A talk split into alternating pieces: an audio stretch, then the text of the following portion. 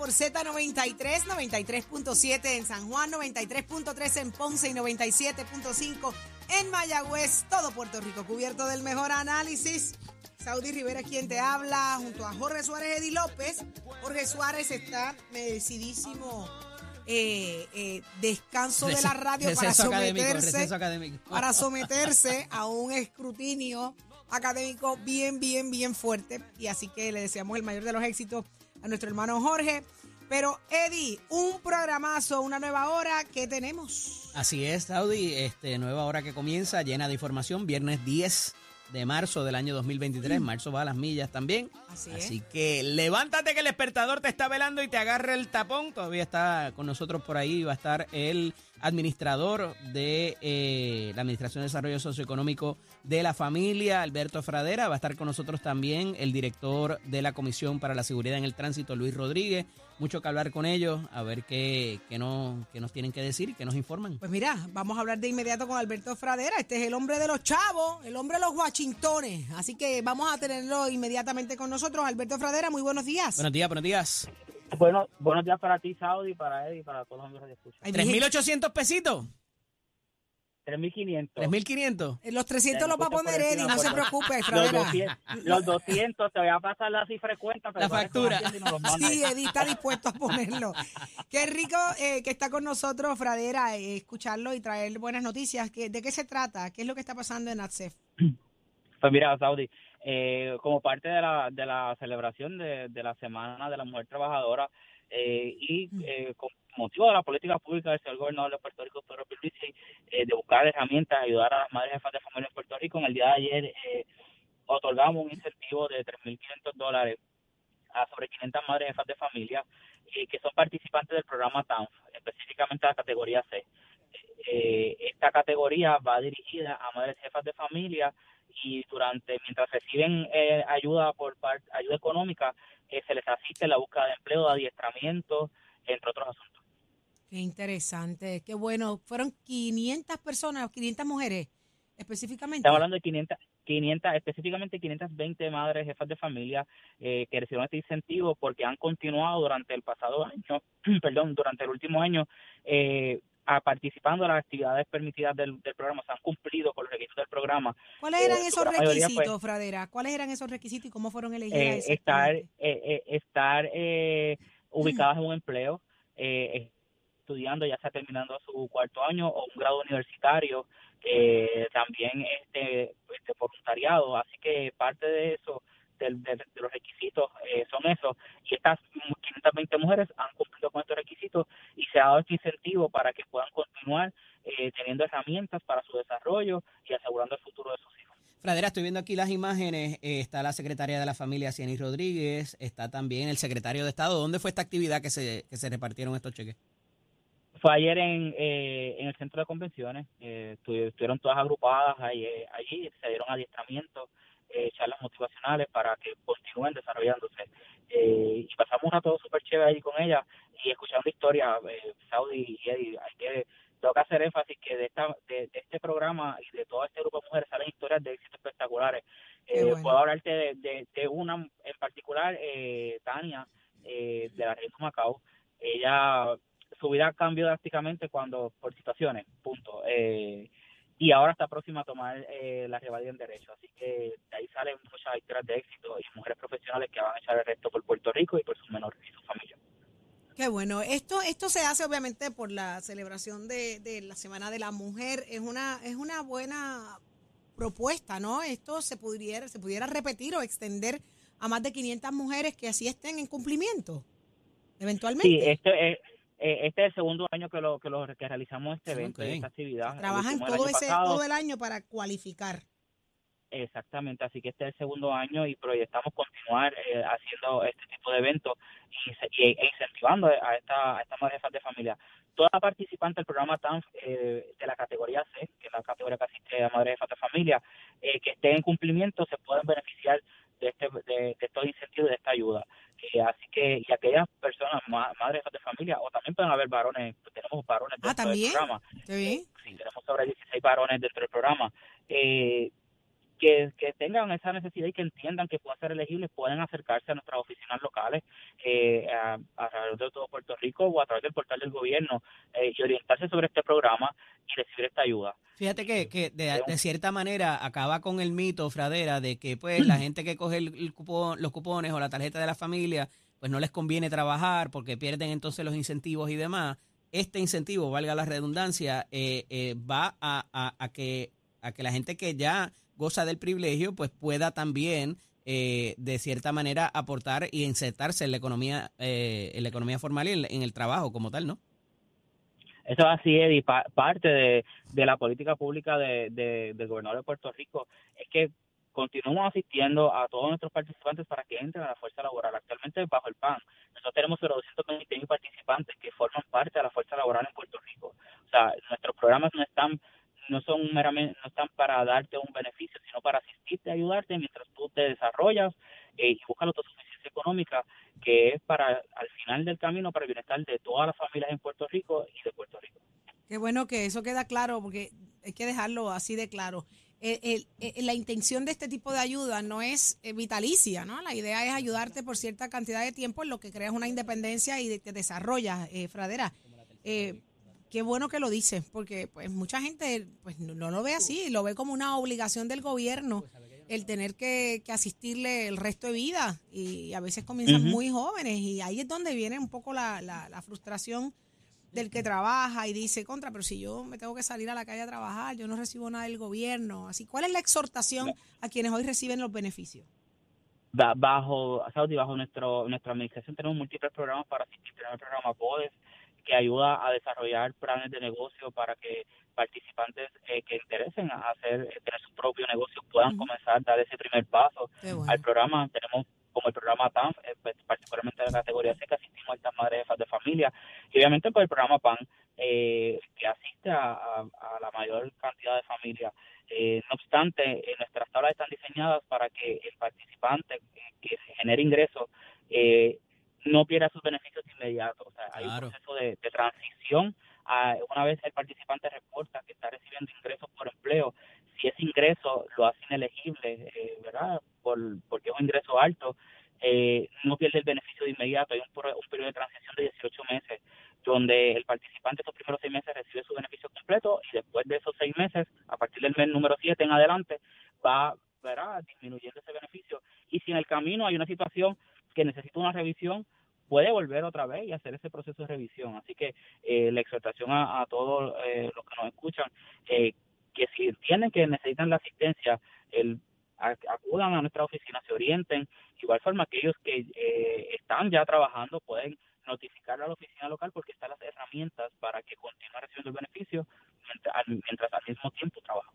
No hay por qué sentir entonces miedo ni temor a salir a trabajar y, a reportar lo que se está haciendo en buena y ser productivo, eso siempre va. Qué bueno, qué bueno, de verdad que Alberto Fradera, le agradecemos muchísimo esta llamada y las buenas noticias que compartió con nosotros hoy en Nación Z. Fuerte abrazo, Gracias mucho éxito. a ustedes y, y, y feliz viernes y Eddie Pórtate bien que es viernes. la, camisa, la camisa ya lo sabes. Te conocen, Eri, te conocen. Gracias, Fradera. Muchas gracias. Buen fin de semana. Ahí lo escuchaste, Alberto Fradera, administrador del desarrollo socioeconómico de la familia. ¿En dónde más? Aquí, en Nación Z. Este segmento es traído a ustedes por Caguas Expressway, donde menos le cuesta un Ford. Damos paso al segmento del análisis del día. Como todos los viernes está con nosotros el ex representante y ex secretario general del Partido Popular Democrático, don Carlos Bianchi y Anglero, de San Germán, Puerto Rico, para el mundo. Porque madre, tengo, porque madre tengo, buen día. ¿Todo bien, hermano? Todo bien, todo bien. Mira, esta semana ha sido media típica, ha pasado de todo. Hablábamos de este proyecto de, de los tres próceres eh, que, quieren criminalizar el aborto. Pero algo que ha sido una constante y que se ha denunciado constantemente, debo aclarar, es el asunto de los chavitos de la Comisión Estatal de Elecciones eh, con menos gente en el país. Y dicen ayer que están 17 millones de pesos in the hole, en el déficit de 17 millones para lo presupuestario. Aquí no estamos hablando de la calibración de las máquinas. Aquí no estamos hablando de la contratación de, de las guaguas o de, lo, o de la renta. Eh, esto es presupuesto, entiéndase, lo que tiene que ver con, con empleados, quizás. Con la operación, con la operación de la Comisión Estatal de Elecciones, eh, eh, es una locura. Yo, yo no, yo no sé, Eddie, si tú recuerdas recientemente, en los últimos eh, siete, diez años, es que se haya hecho una auditoría de la Comisión Estatal de Elecciones y cómo se invierte el dinero y cómo se ha utilizado, ¿verdad? Eh, me parece que en momentos donde ha habido eh, recorte de personal, donde se han cerrado oficinas eh, de, la, de las juntas de inscripciones permanentes, eh, donde se ha, hace algunos años han venido municipios que todavía tienen estas oficinas pagando la renta y pagando eh, lo que son eh, los pagos de agua y de, y de luz. Bueno, ¿y ese dinero que ha pasado? ¿Dónde Digo, está? y mucho de eso se ha integrado en los centros estos de gestión única, que se llaman, si no me equivoco. Claro, Ujú. centros de, centros de gestión única y algunos de- y algunos otros los absorbieron los municipios y aún Sí. absorbiendo los municipios eh, los, los mandaron a cerrar y han cerrado por, por, por, por orden ¿verdad? de la propia Junta de Supervisión Fiscal y del último y de la aprobación del último código electoral. Entonces, pues, pues ¿qué ha pasado? Eh, alguien tiene que responder por la mala administración de fondos públicos dentro de la Comisión Estatal de Elecciones. ¿Por dónde se está desangrando? Pero qué bueno que llegaste a ese de punto dinero. de la Comisión Estatal de Elección, de, mm, perdóname, de la Junta de Supervisión Fiscal, porque me parece que eh, de lo que ellos han manifestado en las diferentes instancias que han tenido oportunidad, no ven, me parece, la comisión o el proceso democrático como una prioridad. ¿Coincide? Eh, eh, De acuerdo, de acuerdo. No, no lo ven ellos ni lo ve el, go- el gobierno el gobierno central tampoco, porque muchísimas veces se plantea se ha planteado de cerrar la, la, la Comisión Estatal de Elecciones por, y, y abrirla dos años antes de las Sí. elecciones o año y medio antes de las elecciones, ¿verdad? Esos han sido planteamientos que han estado en la discusión en la discusión pública. Así que la atención que merece la Comisión Estatal de Elecciones, más allá de que, de que probablemente hay que hacer una reestructuración desde, desde, allá, desde, allá, desde allá adentro, ¿verdad? Probablemente hay muchísimas posiciones Digo, vuelvo y te repito, hay menos gente en el país, este, la gente es ma- eh, mayor, ¿verdad? Este, hay una, hay una, hay una, unos datos que son innegables una que realidad, tiene que haber una realidad, ajuste. de- una realidad demográfica, Sí. una realidad demográfica que tiene que redundar en, en- en algún tipo de economía eh, por eso mismo, ¿verdad? Y, y además, y a eso añadirle pues el cierre también de oficinas y el, y el pago de alquileres y otro tipo de cosas que ya no se están haciendo. Y los procesos bueno. que se hacen ahora también por la vía electrónica, que también se han mecanizado bastante. Pues correcto. Y entonces, cuando tú vas a la comisión, cuando hay año preelectoral, eh, las máquinas no se le ha dado mantenimiento, no se han pagado por las licencias, están en unos almacenes eh, que eh, esperando para que se le paguen millones de dólares eh, a, a las personas que vengan a dar ese tipo de, de hacer ese tipo de trabajo con las máquinas. Bueno, pues entonces, ¿qué está pasando? ¿Y a Pues quién le conviene que esto intervenir. siga así, Carlos? ¿A quién le conviene? Ajá. Bueno, yo no creo que le conviene a nadie, ¿verdad? Ni le conviene a la propia Comisión Estatal de Elecciones, ni le conviene al país que su sistema democrático eh, se pueda ver afectado. Ya se vio afectado en una ocasión por el Código Electoral aprobado eh, de manera eh, rápida y ahora pues por la situación económica que aquí podría justificar cualquier acción eh, que, que redunde en beneficios democráticos a la gente, ¿verdad? Eh, Sí. eh, hablarí- hablaríamos de entonces, de- probablemente pues mira, ¿verdad? Y sería una locura pensarlo. Eh, vamos a reducir la cantidad de papeletas porque, bueno, porque porque no tenemos dinero para imprimir y, y otro tipo de excusas, tú sabes. Hay, hay que tener mucho cuidado con esto. Hablaba, hablaba hace unos meses con el profesor Héctor Luis Acevedo y me decía, Eddie, este es uno de los renglones donde nunca hemos tenido cuestionamiento dado el balance electoral que existía por la, el sistema de desconfianza, sin que fuera una mala palabra. Eh, pero si nos ponemos a trastocar con eso y ponemos, ¿verdad?, eh, eh, esa duda, sembramos esa duda, esto pudiera ser lo que en otros países de Latinoamérica ha pasado y aquí nunca hemos tenido esa experiencia donde se cuestiona una elección y la gente se tome la justicia en sus manos. Esperemos que nunca tengamos que vivir eso, pero ciertamente es de las pocas, de los pocos sistemas que todavía se confía en que el resultado va a ser el, el- el que la, la gente lleva a las urnas.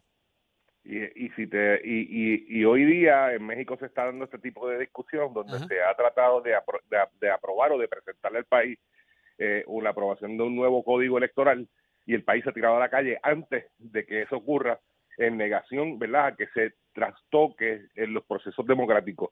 Y aquí en Puerto Rico, cuando eh, se, se alertó al país de que había eh, y el intento por parte de la Asamblea Legislativa aquel entonces eh, de atentar con contra el Código Electoral, ¿verdad? presentar un nuevo Código Electoral con sus ventajas y sus desventajas, pero más sus desventajas que las ventajas, las cosas negativas que las positivas, pues nos desentendimos de eso porque confiábamos demasiado del sistema democrático. Hoy vemos las consecuencias, la primera vez que hay, unas, eh, eh, unas primarias fallidas, unas elecciones eh, que el escrutinio duró más de lo debido y unos, unos funcionarios hoy ocupando posiciones que no necesariamente el país confía en que haya sido esto de manera correcta. Sin duda. Bueno, un placer hablar contigo siempre. Nos escucharemos nuevamente la semana que viene. Sí, Dios ¿La para el Nacional de la Salsa? Hermano, yo estoy listo hace semanas. ¿Ya Leslie tiene las la puestas?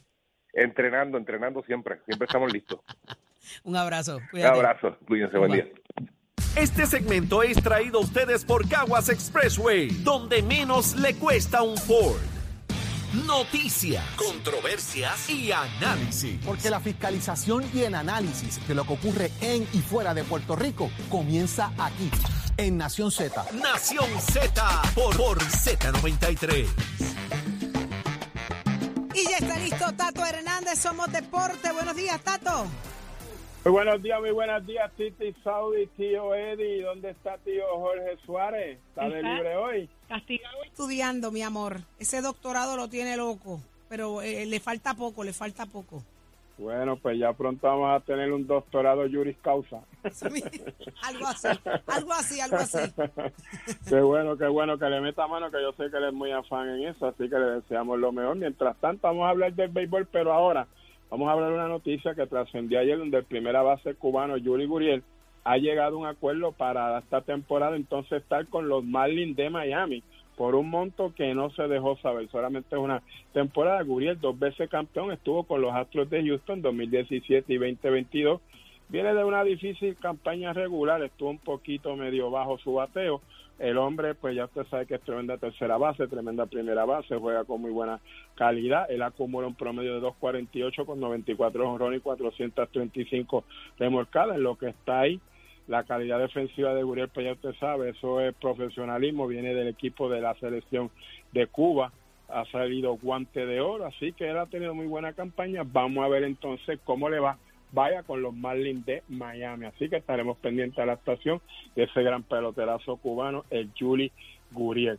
Y ahí nos vamos a mover a la, a la celebración Festival Import de las Américas para este fin de semana en la pista de Salinas con el auspicio de Mestre College sobre 30 mil, sobre 25 mil dólares en premio. La categoría Modify Compact, eso va a estar para pelo. Ya llegaron a Puerto Rico el jefe de jefe, el director, el Major League. Hay tremendo churao de las Starlets. Se la van a dejar caer de qué manera. En la tracción delantera ya está la violenta del Chapulín. Hay Super 8 de motora. Hay también para los Junior Drafter. Hay Modify Compact, Starlet Churao como habíamos dicho, braquetazo para los 9.99 segundos de 10 a 12 y Super Pro, óigame, Super, Super Pro, los mejores 32 y el Super 8 de las motoras más rápidas. Y esto va a ser el Festival Import de las Américas en la pista de la salida. Nosotros, Dios mediante, vamos a estar allí cubriendo ese gran evento para Mester y Mester te invita y aprovecha que ya estamos en el proceso de matrícula para nuestras clases que comienzan en mayo. Hoy es el Open House en Vega. Esperamos por allí que que puedan dar la vuelta para que conozcan nuestras facilidades de equipo, vean los cursos que ofrecemos y tú mismo allí compare la facilidad, la calidad del equipo que te ofrece para estudiar en esta escuela en una carrera que en año y dos meses o año y seis meses tú puedes tener tu profesión y hasta desarrollar tu propio negocio. 787-238-9494 es el numerito de mail. 787-238-9494. Que tengan buen fin de semana. Oiga, Chero, give it my friend. Este segmento es presentado por la Comisión para la Seguridad en el Tránsito.